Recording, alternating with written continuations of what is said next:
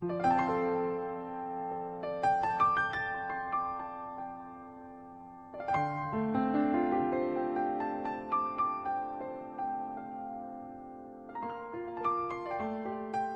晚八点，聆听读者。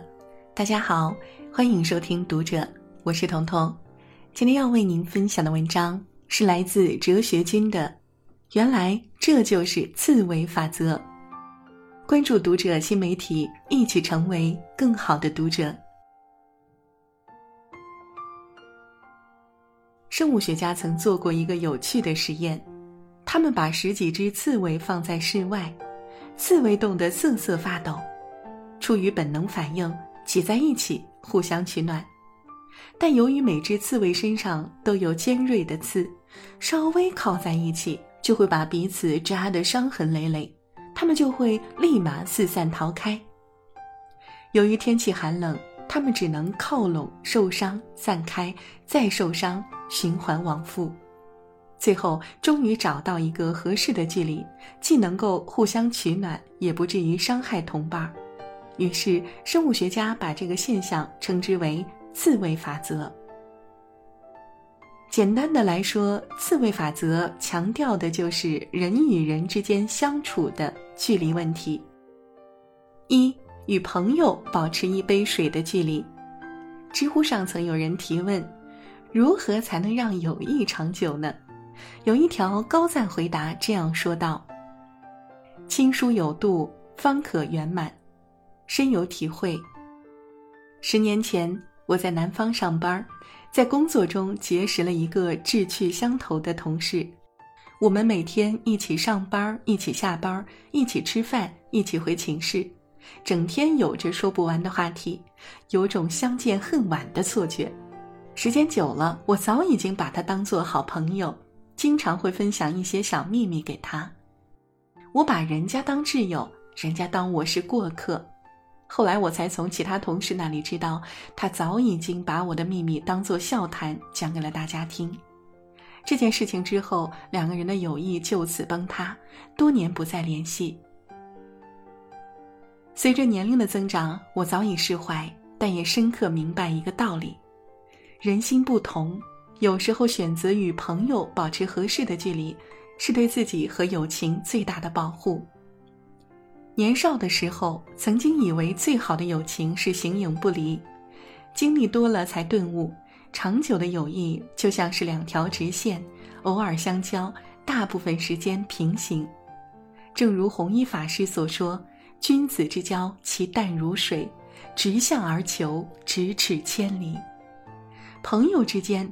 只有始终保持一杯水的距离，亲而不远，淡而不疏，友谊才能细水长流。二，与亲戚保持一扇门的距离。增广贤文曰：“久住令人见，平来亲也疏。”深以为然。与亲戚相处更要保持合适的距离。首先，金钱上要保持一定的距离。亲戚别共财，共财断往来。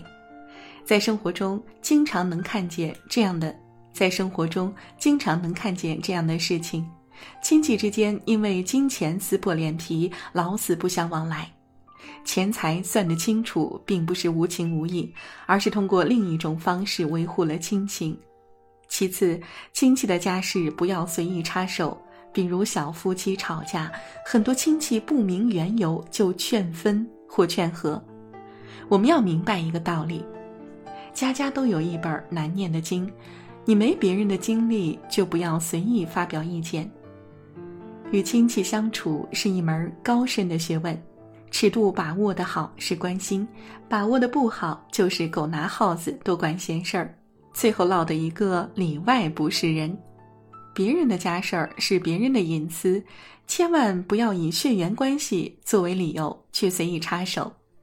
尤其在现在这个人情复杂的社会，关起门做好自己的事情，过好自己的日子，就是一种难得的修行。三与爱人保持一张床的距离。人常说婚姻是爱情的坟墓。在我看来，夫妻间没有距离感的相处方式才是婚姻的火葬场。危险的她中的女主乔薇美丽动人，大学毕业之后嫁给了帅气多金的丈夫，生活美满，无忧无虑，是许多女人羡慕的对象。但内心的苦楚只有自己知道。丈夫性格多疑，偷拍跟踪，不允许乔薇和其他异性正常接触，在丈夫面前没有一丝空间和秘密。很多人认为夫妻本是一体，可以随意翻看对方的手机，可以随时窥探对方的隐私。一旦伴侣拒绝，就是不爱了，不爱了就意味着对婚姻的背叛。其实，这样的相处方式才是毁灭婚姻的罪魁祸首。过去的事已是历史，过去的人已成故人，不纠结过去，把握现在，才是聪明人的处理感情问题最高级的做法。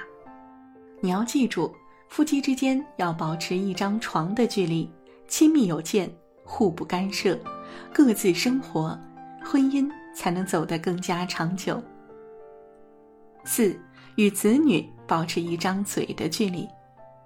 父母最大的谎言就是为了你好，为了你好，毕业了要考事业编，以后才有稳定工作；为了你好，工作了要早点结婚，以后才不会担心；为了你好，结婚了早点生孩子，以后可以帮忙带孩子。